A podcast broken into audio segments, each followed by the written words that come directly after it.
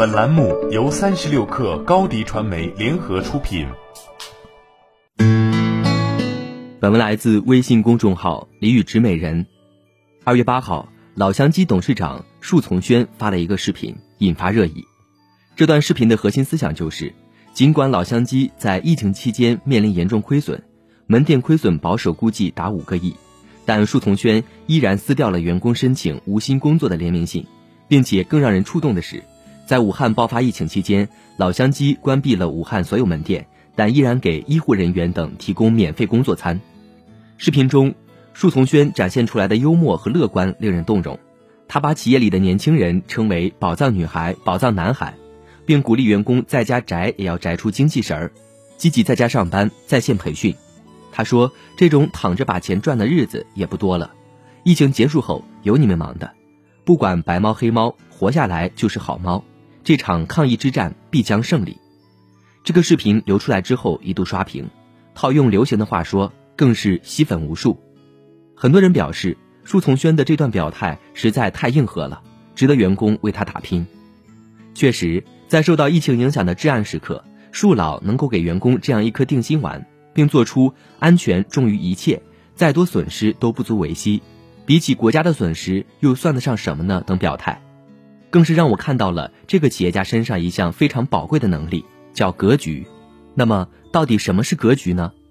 身在职场的你我，又该如何提升自己的格局，给自己谋得一份更加广阔的未来呢？当我们说一个人很有格局的时候，实际上指的是这个人有很强的正外部性，外部性也是源于经济学的一个名词，又叫溢出效应，指的是一个经济主体在经济活动中对第三方产生了影响，如果是好的影响，就是正外部性；如果是坏的影响，就是负外部性。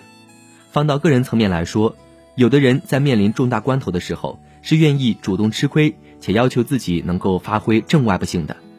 从曾经的革命烈士到今天背负疫情严重地区支援的医护人员等，那么在职场中正外部性对于个人的职业发展有着怎样的影响呢？一、提升职场信用度。要知道，职场是一个高度复杂的体系，个人在职场想要获得不错的发展，离不开上司的提携、下属的支持、同事的配合，而这种人际能力本身本质上反映的是他人对你的信任。当信用度积累到一定程度的时候，上司在指派一些重要的机会时，就会考虑信用度高的员工。这就是格局最朴素、最底层的体现。用一句话形容，就是拿着三千元的工资，也要拼出三万元的态度和努力。二、提升个人影响力。现在非常时期，很多人对于自媒体跃跃欲试，他们都希望能在这个领域一展拳脚。看着那些自媒体运作成功的人。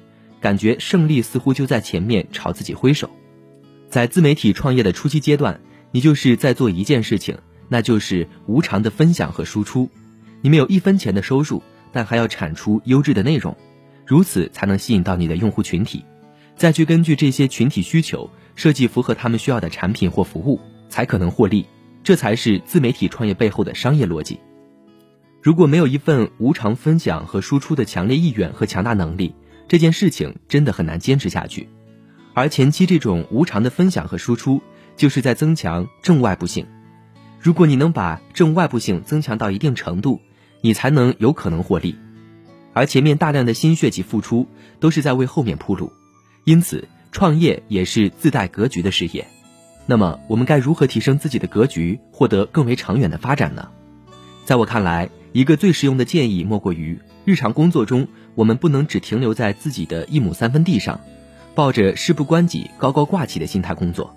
我们要留意和自己工作相关的一切事宜，且在团队中高效积极的配合。我始终坚信，所谓事在人为。如果你当真希望获得长远的发展，就不要怕做得多而吃亏，因为这所有的工作经历最终会磨砺你的能力。你是抱着怎样的态度？究竟做了哪些事情？又取得了哪些成绩？最终会成就那个未来的你自己。好了，本期节目就是这样，下期节目我们不见不散。欢迎添加小小客微信 xs 三六 kr 加入克星学院，每周一封独家商业内参，终身学习社群，和大咖聊风口谈创业。和上万课友交流学习。高迪传媒，我们制造影响力。商务合作，请关注新浪微博高迪传媒。